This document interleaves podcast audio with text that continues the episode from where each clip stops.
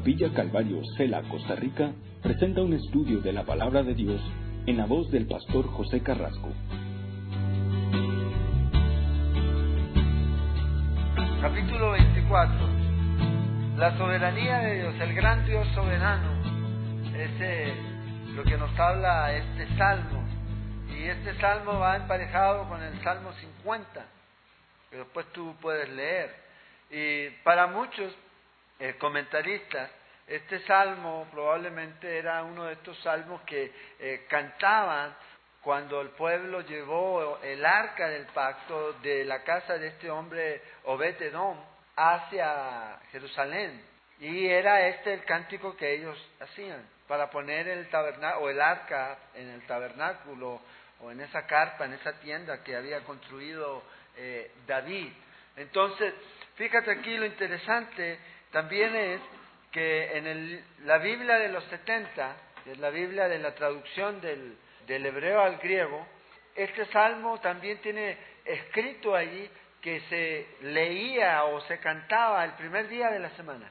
El primer día de la semana para nosotros es domingo. Entonces vamos a ver que esto tiene mucho, mucho que ver con la venida de nuestro Señor. Un canto que pone en alto su grandeza, su soberanía, su autoridad, su poder y todo lo que usted puede ver ahorita es de Él. Entonces, en el libro de Malaquías, si quiere vamos a ir un momento a Malaquías, el último libro del Antiguo Testamento, Malaquías 3.1.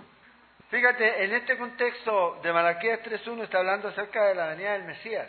Y una de las cosas que eh, dice, he aquí yo envío mi mensajero, el cual prepara el camino delante de mí y vendrá súbitamente, fíjate aquí, a su templo el Señor a quien vosotros buscáis.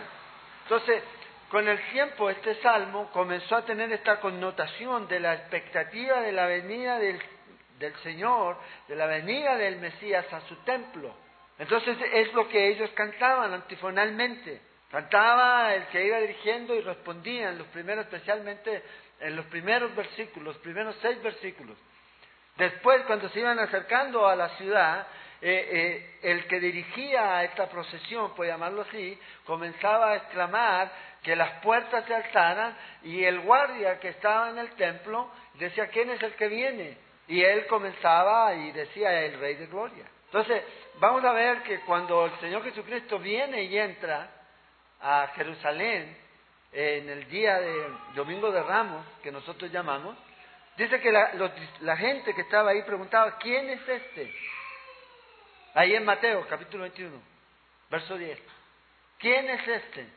Y la respuesta está en este salmo. Esto es lo que ellos debieron haber respondido cuando esta gente comenzó a exclamar, ¿quién es este? Entonces, fíjate aquí, vamos a comenzar ahí en el versículo 1, ¿ya? El versículo 1 del capítulo 24. Y nos habla de la gran soberanía de Dios o el gran Dios soberano sobre todo. Entonces, destaca aquí el salmista la absoluta soberanía de Dios. Dios es dueño de todo, de toda la tierra, de todas las cosas que existen aquí, de todo. Él es dueño de los que habitan en ella. Y esto es lo que comienza exclamando aquí este salmo, que es un salmo de David. Ahí está el título, Salmo de David. Y dice, de Jehová, de Jehová es la tierra. Este verso enfatiza que Jehová es el creador, que Jehová es el creador. Y vamos a ver que también en el Nuevo Testamento nos dice que Jesús es el creador. Este salmo se aplica perfectamente también a Jesús. De Jehová es la tierra y su plenitud, el mundo y los que en él habitan. Entonces fíjate aquí, David era un rey que él conocía, que era un rey de una nación pequeña, relativamente insignificante. En ese contexto y todavía en este contexto. De pronto a lo mejor uno podría tener la idea de que los dioses de Egipto, los dioses de Siria o de Babilonia eran mucho más grandes, pero David tenía muy claro quién era el dueño de todo. Y por eso él exclama aquí, de Jehová es la tierra, el Dios del pacto de Israel. Jehová es el dueño de todo. A pesar de que los judíos solamente tenían un concepto de que Dios era el dueño de la tierra de Israel y que solamente la simiente de Abraham era su pueblo único. Pero David estaba generalizando mucho más. Fíjate, nos dice aquí, de la tierra es de Jehová y cuanto en ella hay. Yo no sé si a veces hemos pensado en eso. Todo lo que hay, todos los habitantes, todo lo que está ahí. De Jehová es la tierra y su plenitud. O sea, no solamente la tierra es de Él, sino todo le pertenece al Señor. Fíjate, agrega la expresión plenitud. Todo es. Y esta es una de las eh, declaraciones más radicales que nosotros vemos en las Escrituras. Todo es de Dios. Todo. Eh, el problema eh, para nosotros a veces es que nosotros usamos mío. Los niños usan el mío y a veces yo también uso mío. Esto es mío. Mi casa, mi auto, mi esto, mi aquello. Y cuando lo vemos desde esa perspectiva nos duele perderlo, porque es tuyo. Pero cuando a veces ves, bueno, esto es de Dios. Y si Dios quiso que se lo robaran, bueno, Él sabrá por qué quiso que se robaran sus cosas, porque son de ella. Pero nosotros a veces tenemos este concepto de tratar siempre todas las cosas como nuestras, como logros nuestros. Pero el salmista lo tenía muy claro. Toda la tierra, todo lo que está, toda la plenitud. Y en la plenitud puede caber todo, riquezas, comida, casas, propiedades, todo, todo es de Él. Todo es de Él, todo es de Él. Ahora, lo que sí podemos ver ahorita, segundo, en segunda de Corintios, en capítulo 4, verso 4, es que el mundo, en cierto sentido, pertenece ahorita a Satanás. Está en control de Satanás. El hombre le dio a Satanás el control cuando pecó en el huerto. Esa propiedad, ese dominio de propiedad de la tierra se lo dio Adán y Eva a Satanás cuando ellos pecaron. Por eso cuando Satanás tentó al Señor, le dijo, todos los reinos del mundo son míos, a mí me pertenecen. Jesús no discutió eso. Jesús no debatió acerca de eso. Porque eso es lo que había ocurrido. Pero vamos a ver en este salmo que el Señor va a tomar posesión de lo que es suyo porque Él es el dueño, pero que en este tiempo todavía está bajo el subsidio de, o bajo el control de Satanás, pero Dios está permitiendo que así sea. Va a llegar un punto en donde ya no va a ser así. Y esto va a ser al final, no aún. En el capítulo 10 de Primera de Corintios, versículos 26 y 28, el apóstol Pablo cita dos veces este versículo, hablando acerca de que Dios es el dueño y en el contexto ahí de 1 Corintios 10, estaba hablando acerca de esos sacrificios de animales y otro tipo de cosas, de alimentos sucios y alimentos no sucios. Y dice, hey, déjense de eso. Es todo de Dios. O sea, nada de los ídolos. Nada de los ídolos. Así que no tengan problema, van a comer, coman. Porque de Él es la tierra, de Él es su plenitud. Todo lo que en ello hay. El mundo y los que en Él habitan. No solamente las cosas, sino también las personas. Y es lo que él está diciendo aquí. ¿Y cómo son de él? Por el derecho de creación. Es el creador. Todos nosotros, querámoslo o no, tenemos un sello de él. Y hay un espacio puesto en nosotros que no se puede llenar si no es con él. Todos los hombres lo tienen. Todos los hombres. Y aquí ese es lo que él está diciendo, todo.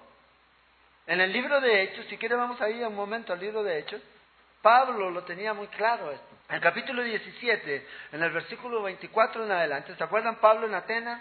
Ya había huido y ahora estaba en Atenas y se siente totalmente devastado por toda la idolatría que había ahí en Atenas. Y eh, Atenas es muy bonito, pero igual usted hasta este día usted siente eso. Aunque ellos ya no son idólatras como en ese tiempo, pero son unos paganos, pero bárbaros. Entonces Pablo se sintió así con todo eso y comienza a compartir con esta gente, con estos filósofos con estos hombres que supuestamente tienen un nombre de sabios. Y vean lo que dice aquí en el verso 24, el Dios que hizo el mundo y todas las cosas que en él hay, siendo Señor del cielo y de la tierra, no habita en templo hecho por manos humanas. No habita. Dios habita en nosotros. Cuando usted se vale de aquí, aquí ¿quién queda? Lo que usted no ve en la noche. Pero que ahí anda. Es lo que queda. Pero a veces nosotros tenemos el, ah, el concepto de que este es el lugar santo, este es el lugar santísimo. No se suban al púlpito porque es el lugar santísimo, no. Dios habita en nosotros. Eso es lo que hace la diferencia. Eso es lo que cambia la cosa. Y Pablo lo tenía muy claro, dice, todo lo que eh, fue hecho, fue hecho por Dios. Ni es honrado por mano de hombres como se necesitase de algo. Dios no necesita nada, así que debemos de, dejemos de decir, no, que esto es para Dios porque lo necesita. No, Dios no necesita nada. Yo necesito más comodidad. Yo necesito más espacio. Yo necesito esto, pero Dios no necesita nada. Dios lo único que quiere de nosotros es nuestro corazón. Es lo único que quiere. Nada más. Pero nosotros hemos, no, hemos caído en, en este asunto del consumismo del mundo, de crear las cosas mucho más grandes, porque Dios las necesita. Dios lo necesita, Dios necesita nuestro corazón. Ahora, si Dios nos da cosas grandes, que sea Él. Él es el quien da a todos vida, aliento y todas las cosas. Y de una sangre ha hecho todo el linaje de los hombres, razas. Es un concepto que es eh, de Darwin, las razas. En agosto vamos a tener una conferencia sobre creacionismo, sobre eso. La gente, ay, todos vienen de ahí. De... No, todos venimos de una sola. Dios hizo uno, Adán y Eva. De ahí todos. Después de los hijos de Noé, de donde sea usted, de qué parte del mundo sea usted, de uno de esos tres viene. De ahí es donde venimos todos. Y Dios lo hizo todo.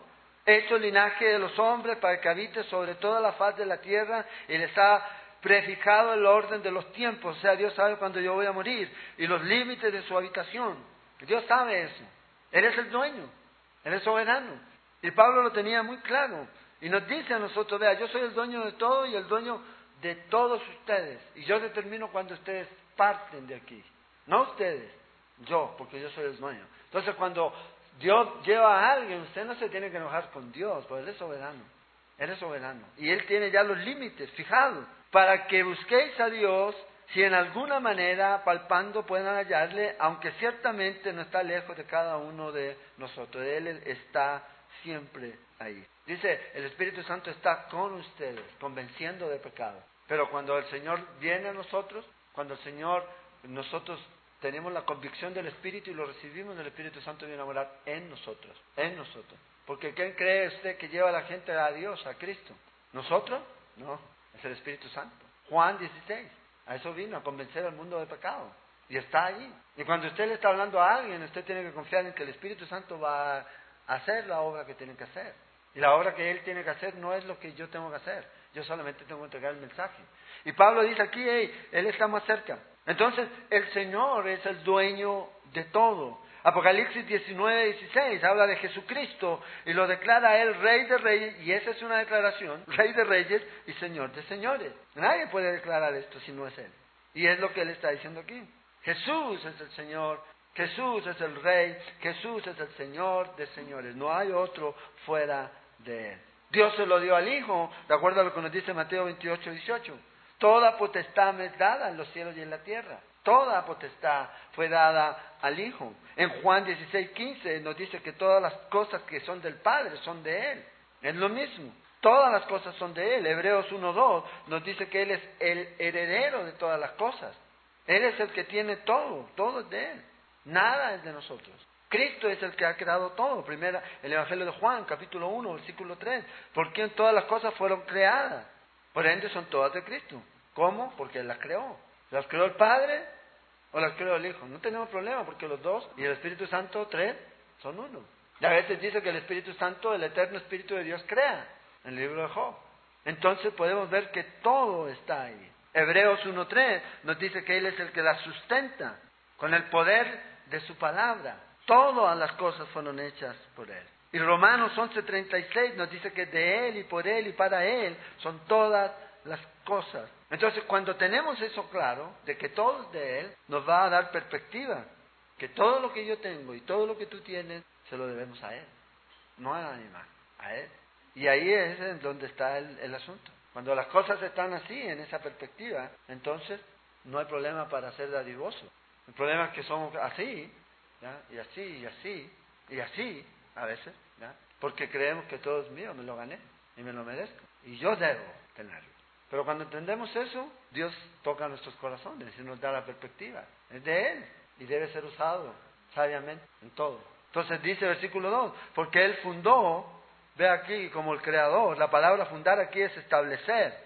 Y se usa en el Antiguo Testamento para establecer un fundamento de un edificio o un fundamento de una ciudad. Y él está hablando aquí que él fundó sobre los mares y la afirmó sobre los ríos. ¿Qué? La tierra.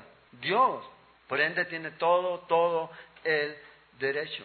Entonces él la creó, él la preserva, él la sostiene, porque él es el Dios soberano. el que la hizo. Nadie más puede atribuir esa, eh, esa autoridad. Nadie puede demandar ni exigir eso. Solamente Dios. En Génesis 1, versículos 9 al 10, nos dice ahí que Dios levantó la tierra de las aguas y la fundó y la puso ahí.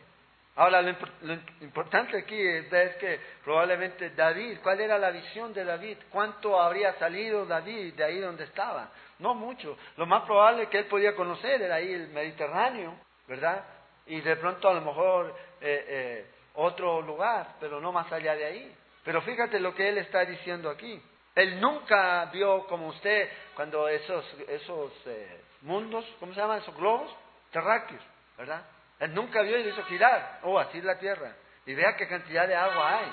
Pero él está declarando esto aquí. Y tenía claro esto. Que el agua dominaba el mundo. Lo llamamos tierra, pero deberíamos llamarlo agua. Porque hay más agua.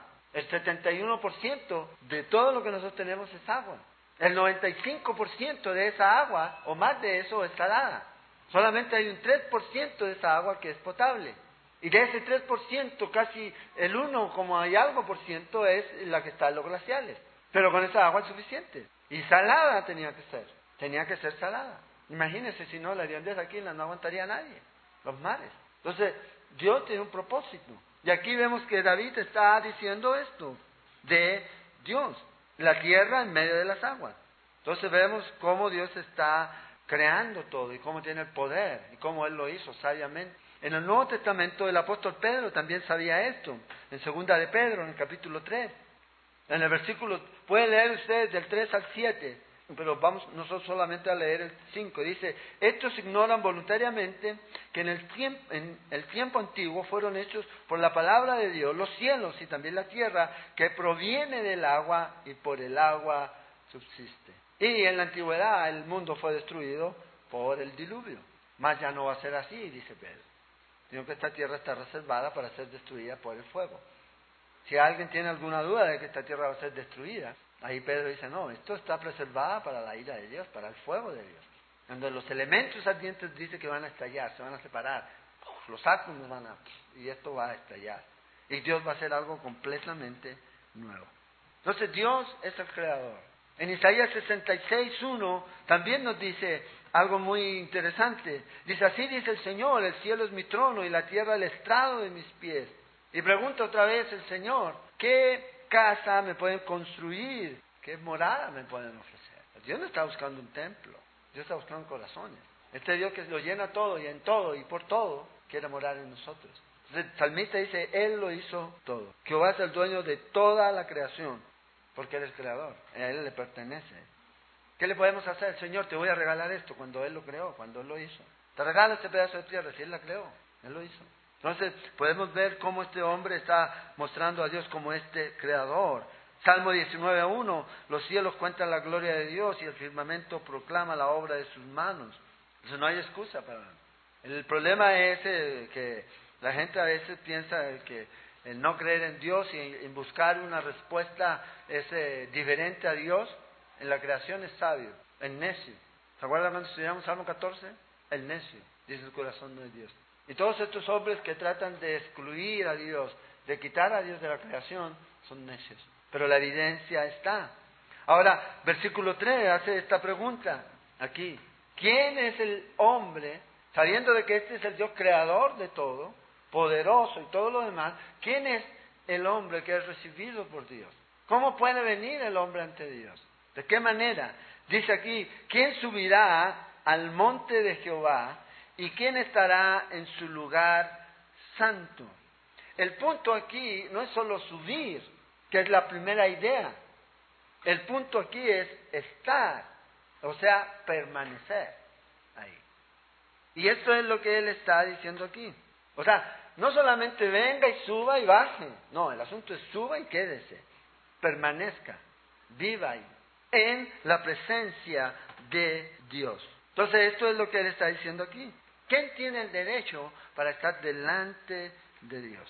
Si Él es el creador de todo. ¿Quién tiene el derecho para presentarse delante de Dios en su santo templo, en el lugar santo, y quedarse ahí? Esa es la pregunta que está haciendo este hombre. ¿Cómo puedo yo estar en la presencia de Dios? Pero esa no es la pregunta importante para nosotros hoy. La pregunta importante para nosotros es cómo puedo ser feliz, cómo puedo lograr mis sueños, cómo puedo ser exitoso. Esa es la pregunta. Pero no hay este tipo de preguntas, de cuestionamientos, como lo que está haciendo aquí David. ¿Cómo puedo yo llegar delante de Dios y permanecer y estar en comunión con Dios? Que ahora yo me estoy cuestionando a lo mejor eso y diciendo, bueno, parece que no puedo, pero ¿por qué no puedo? Porque Dios está abriendo la puerta. Entonces David está haciendo una pregunta importante y yo creo que es la más importante que todos nosotros tenemos que hacernos. No es una gran pregunta, es la pregunta que este hombre está haciendo para todos nosotros. ¿Es importante la felicidad personal? Sí, pero no es más importante que usted tenga una relación con su Creador y tenga comunión con Él, con este Dios creador de todas las cosas. Porque a veces podemos tener esa felicidad, pero aparte de Dios, que es momentánea. Por eso pregunta aquí, ¿quién subirá al monte de Jehová? Si nosotros lo vemos así, honestamente la respuesta cuál sería? Nadie. Nadie. Nadie puede subir. ¿Quién es digno de entrar? Ninguno de nosotros. ¿Quién puede entrar al cielo? ¿Quién puede llegar a la presencia de Dios y decir, yo vengo aquí, Señor, por mis méritos, porque mira todo lo que he hecho? Nadie puede hacerlo. Entonces aquí lo primero es que cualquier persona que quiera tener comunión con Dios necesita recibir el perdón de Dios. O sea, necesita arrepentirse de sus pecados. Ese es el primer paso. Y eso ya está hecho. Cristo ya hizo todo. Solamente tenemos que recibirlo a Él. Y eso es lo que tenemos que comunicar. Jesús dijo ahí, yo soy el camino. ¿Quieres ir al cielo? ¿Quieres ir al Padre? Bueno, yo soy el camino. En Juan capítulo 5, verso 24, Jesús dice esto, ciertamente les aseguro que el que oye mi palabra y cree al que me envió, tiene vida eterna y no será juzgado, sino que ha pasado de la muerte a la vida. Entonces, este es el asunto. O sea, hay una forma, sí, es a través de Cristo Jesús. Entonces, lanza la pregunta. Ahora fíjate, versículo 4, da respuesta aquí. Dice, el limpio de manos Ahora, obviamente que esta es una figura literaria la que él está usando aquí. En mano está obviamente representando todo el cuerpo, la parte llamémosla externa, pero no se queda ahí, el puro de corazón. O sea, lo que tú haces, tus acciones, pero también tus intenciones, lo que está dentro, lo que está en tu corazón. Dice, el que no ha elevado su alma a cosas vanas, ni jurado con engaño. Entonces, ¿dónde está la clave? ¿Dónde está la clave para nosotros? Dice la Escritura, sobre todas las cosas guardadas, guarda tu corazón. Es ahí donde está el asunto. El problema no es afuera, el problema es en el corazón. Entonces, si cuidamos la fuente, tendremos mayor posibilidad de ser victoriosos sobre el pecado. Pero si no cuidamos del corazón, va a ser más difícil. Va a ser más difícil. Entonces, este hombre es el que puede, dice aquí, subir al monte del Señor y permanecer en ese lugar. El hombre que tiene estas manos limpias. La verdadera religión, hermanos, no está afuera aquí, está aquí, en el corazón. Es ahí. La verdadera religión, como dijo Spurgeon, es una obra del corazón, no afuera.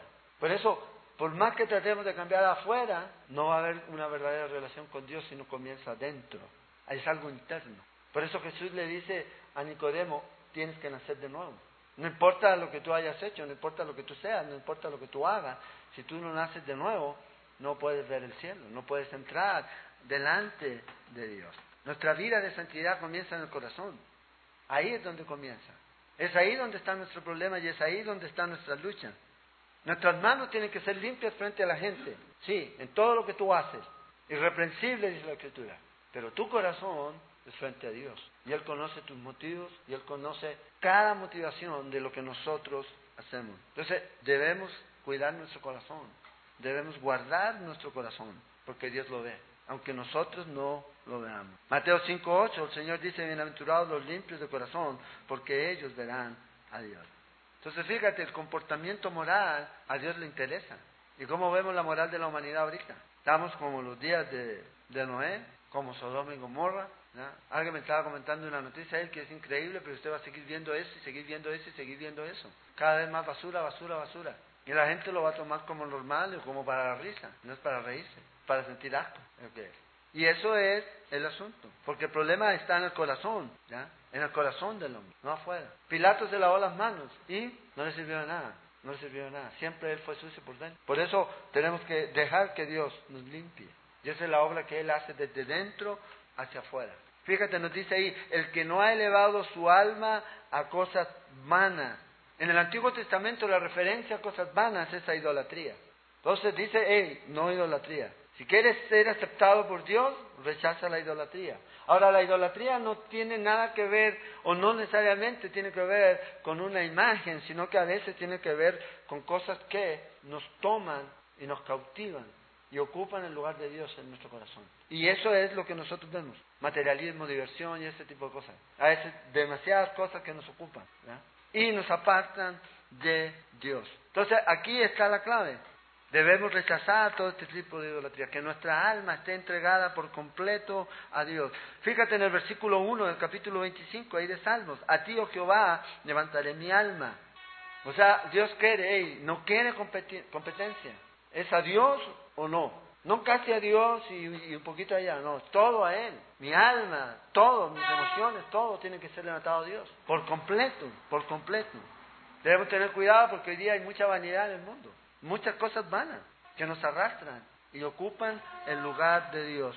Dice, tampoco es una persona que usa el engaño de la abundancia del corazón, habla la boca. Jesucristo se los dijo a los fariseos, ustedes son víboras y de su corazón lo que sale es sencillamente basura, veneno. Entonces a veces lo que nosotros decimos es lo que está saliendo de aquí. No desconectemos eso.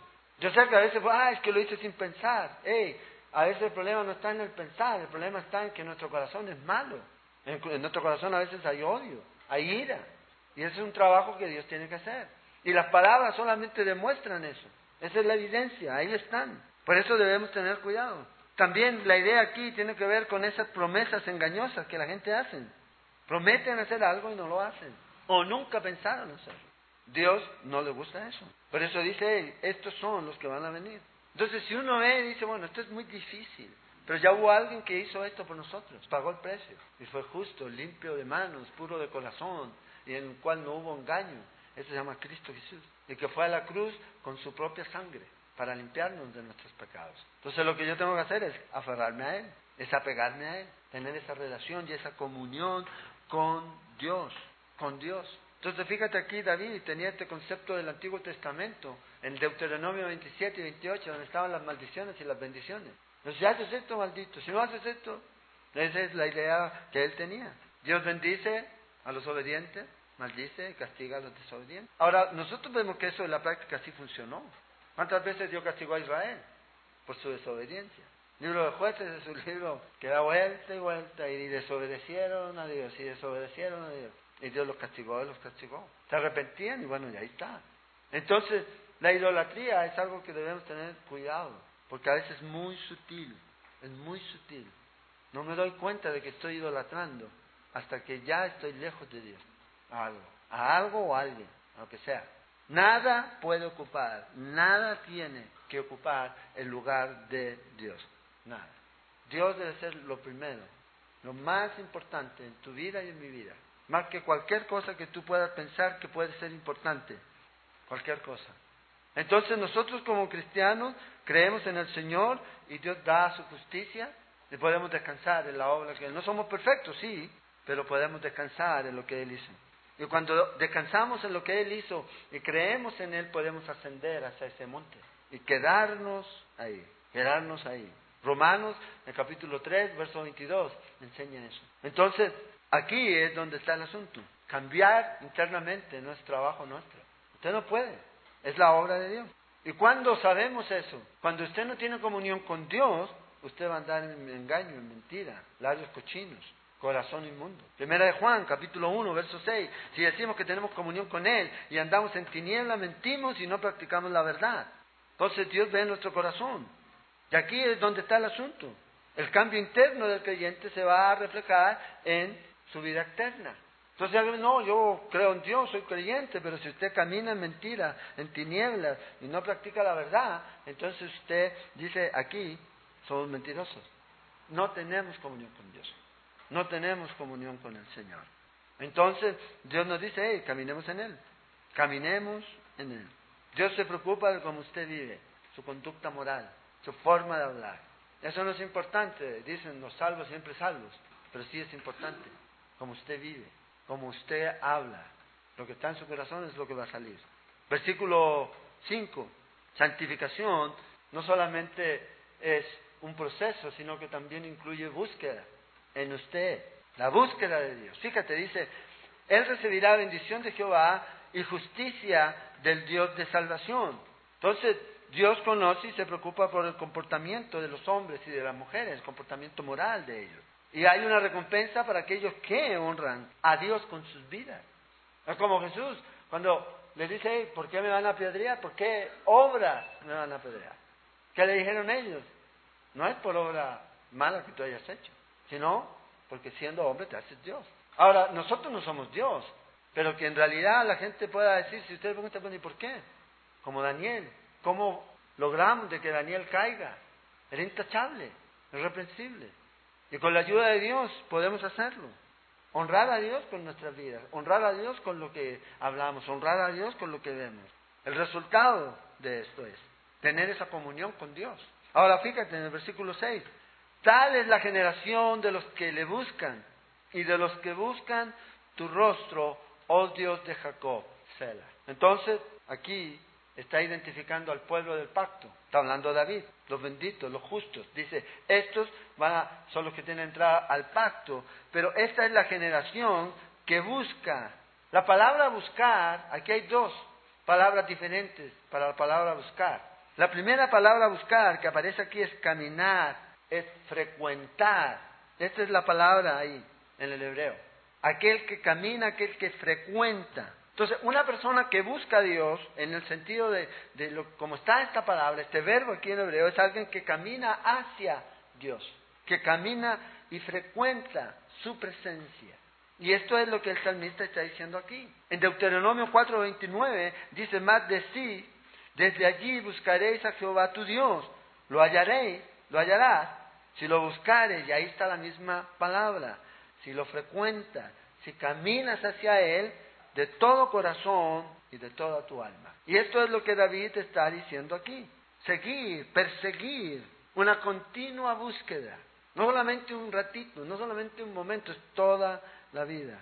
Salmo 27, David dijo, hey Señor, he buscado tu rostro, oh Jehová, todo el tiempo. O sea, ese es el corazón de David, ese debe ser nuestro corazón.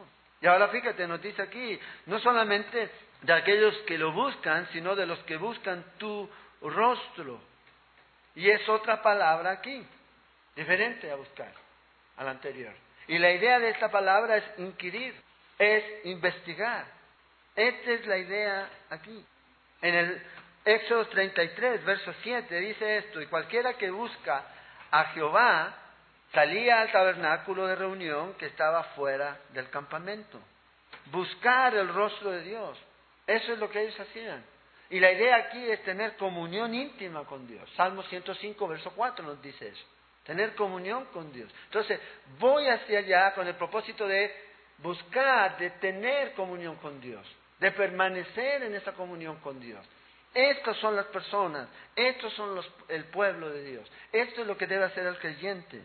Y la referencia a Jacob es al pueblo de Israel, en su misericordia, en su gracia, en su bondad. Entonces, nosotros como creyentes necesitamos mirarlo a Él, seguirlo, caminar hacia Él y inquirir y pasar tiempo con Él. Pablo dice en Colosenses 3, versículos del 1 al 3, dice, si pues habéis resucitado con Cristo, buscad las cosas de arriba, donde está Cristo sentado a la diestra de Dios. Poned la mira en las cosas de arriba, no en las de la tierra, porque habéis muerto y vuestra vida está escondida con Cristo en Dios. Ese debe ser la vida del creyente. Creyente que ha aceptado a Cristo, creyente que ha muerto al pecado y ha resucitado para Cristo, entonces ahora busca las cosas de arriba. Esa es su prioridad. Y lo de arriba, obviamente, estamos hablando de no buscar eh, ovnis, ni, ¿ya? es buscar a Dios. Es buscar a Dios. Deleitarse en buscar a Dios. Entonces, aquí, estas son las personas que vienen y tienen esa comunión con Dios y que quieren tener esa comunión con Dios y descansan en la obra que Él hizo, pero ellos siguen, siguen y siguen. Y ahora cambia, versículos 7 al 8, cambia la idea aquí. Y esto es, eh, como le decía, un cántico y comienzan a cantar, alzados o pues, es una canción. Nosotros la cantábamos en tiempos cuando yo era joven, no nosotros aquí, en mis tiempos, ¿ya? Cuando la cantábamos y la cantábamos en heavy metal, rock pesado, ¿ya? Entonces la podemos, alzados o puertas, vuestras cabezas, alzados o puertas, puertas eternas, y entrará el Rey de Gloria. ¿Quién es el Rey de Gloria? Jehová. Esa es la respuesta que ellos debieron haber dicho cuando preguntaron, ¿quién es este? Jehová, Jesús es Dios. Y esto es lo que ellos están haciendo aquí. Entonces comienzan, álcense puertas o ábranse puertas, hablando hacia la ciudad, y alzaos vosotras puertas eternas, y entrará el Rey de Gloria. Y luego responde el centinela, ¿quién es este Rey de Gloria? Jehová el fuerte y valiente, Jehová el poderoso en batalla. Es lo que ellos cantaban, es lo que ellos clamaban, anticipando la venida del Mesías. Y lo hacían cada domingo de fiesta. Es que hablaban esto. Ahora, que es interesante que Jesús entró la primera vez a Jerusalén cuando se hizo público como el rey, como el Mesías, un domingo. Y venían ellos y cantaban esto aquí. Y comienza aquí, dice, álcense estas puertas. Salmista estaba mirando no solamente un canto del arca, sino que estaba mirando probablemente algo más allá de eso. Un símbolo mucho más grande aquí, que se celebraba, que se cantaba en este primer día de la semana. Entonces, abra puertas y entrará el Rey de Gloria. Ahora la pregunta es, si usted le ha abierto la puerta al Señor, entonces ha entrado el Rey de Gloria a su vida y está en usted. Pero a veces caminamos como que si el Rey de Gloria estuviera afuera. No está ahí sentado en el trono reinando. Apocalipsis 3:20 dice, yo estoy a la puerta. Le dice a la iglesia. Muchos cristianos que tienen a Cristo afuera, no adentro. No solamente la forma figurativa para Israel, pero también para nosotros. No solamente la idea de entrar el arca a Jerusalén, sino también para nosotros, como creyentes. Cuando abre su corazón, porque lo figura como esa puerta, dice, yo estoy a la puerta. Dios no te va a obligar, tú tienes que abrir. El que abre, dice, yo entraré, cenaré con él y estaré con él. Eso es lo que el Señor quiere aquí.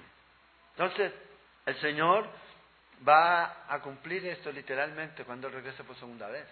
Va a establecer su reino y va a venir. Ah, ya vimos ya al Señor muriendo en la cruz en el pasado. El capítulo 23, el Señor en el presente como nuestro pastor y ahora como el pastor de pastores viniendo a reinar aquí. Y esto es lo que Él está diciendo. Ábranse, vean que el Señor viene. Y el pueblo no supo distinguir. Y preguntaban, ¿quién es este? Es el Rey de Gloria. No hay otro, este es el Señor. Dice aquí, fuerte y valiente en batalla, poderoso en batalla. Esta referencia aquí es a un guerrero. Está en Éxodo 15.3, a Jehová como el guerrero, como el valiente. Jehová es su nombre, dice. Y Él es el que pelea y Él es el que da la victoria. Y termina aquí, versículos 9 y 10. Alzaos puertas vuestras cabezas y alzaos vosotros, vosotras puertas eternas. Y esta repetición es para dar énfasis a lo que ya ha dicho. Y entrará el Rey de Gloria. Y gritan, ¿quién es este Rey de Gloria? Jehová de los ejércitos. Él es el Rey de Gloria. Entonces, aquí esta repetición de énfasis de la poesía hebrea es lo que está mostrando. ¿Quién es este? ¿Quién es este Rey de Gloria? Nadie va a poder realmente tener respuesta hasta que lo deje entrar en su corazón y lo va a conocer personalmente. Jehová, como dice aquí, de los ejércitos. Este es el Rey de Gloria. No hay otro. Y esto es lo que la gente necesita. Todo lo que la gente necesita. Y fíjate, termina este salmo con este cela que es una pausa para meditar en ella. Para meditar en ella. Cuando terminas el capítulo 23, verso 6, dice que vamos a estar con Él. Y voy a leer el versículo. Dice, y en la casa de Jehová moraré por largos días. Intencionalmente, yo creo, está este capítulo 24. ¿Quiénes van a morar por largos días en la casa de Jehová? Aquellos que son limpios de corazón, puros y limpios de manos. Los que reconocen a Jehová, que es el Rey, señores, señores. Él es. Y esto es como está terminando este salmo Con esa pausa para que nosotros podamos meditar. Para que nosotros podamos meditar. Jehová, nuestro buen pastor, ya ya hizo todo. Solamente tenemos que creer en Él y confiar en la obra que el Señor hizo. Entonces, primeros versículos 1 y 2, la soberanía absoluta de Dios. No hay ninguna cosa que quede fuera, todo es de Él. Versículos 3 al 6, la santidad de Dios. Y aquí, del 7 al 10, la majestad de Dios. Este es el Rey, este es el Señor, a este clamamos aquí.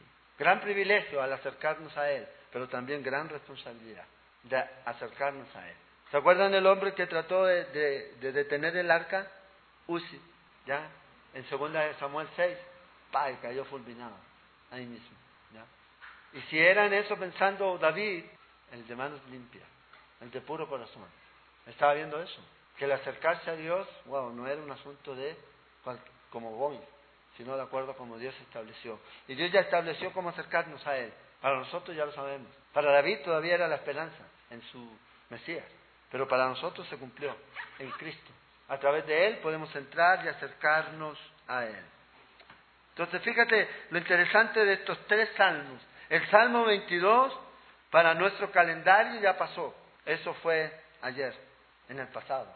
El capítulo 23 es el oficio del pastor ahora. Él es lo que está cumpliendo ahorita. Él es el gran pastor. Y el capítulo 24 es el mañana, en donde Él va a ejercer finalmente toda la autoridad y va a someter a todos.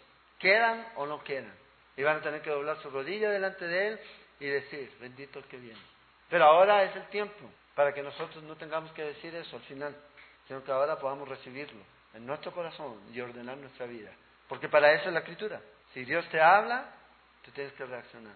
Dios siempre nos habla, Dios siempre nos advierte, Dios siempre nos exhorta, Dios siempre nos consuela, Dios siempre nos da lo que nosotros necesitamos. Yo creo que lo que más necesitamos ahorita es acercarnos a Dios, considerar también quién es Él, quién es Él. Yo no puedo engañar a Dios. Yo te puedo engañar a ti, tú me puedes engañar a mí, pero no a Dios, no a Dios. Él ve nuestro corazón, puro. ¿Y cómo lo podemos hacer? Si Él está en nosotros, ya el asunto cambia, porque no somos nosotros, sino es Él.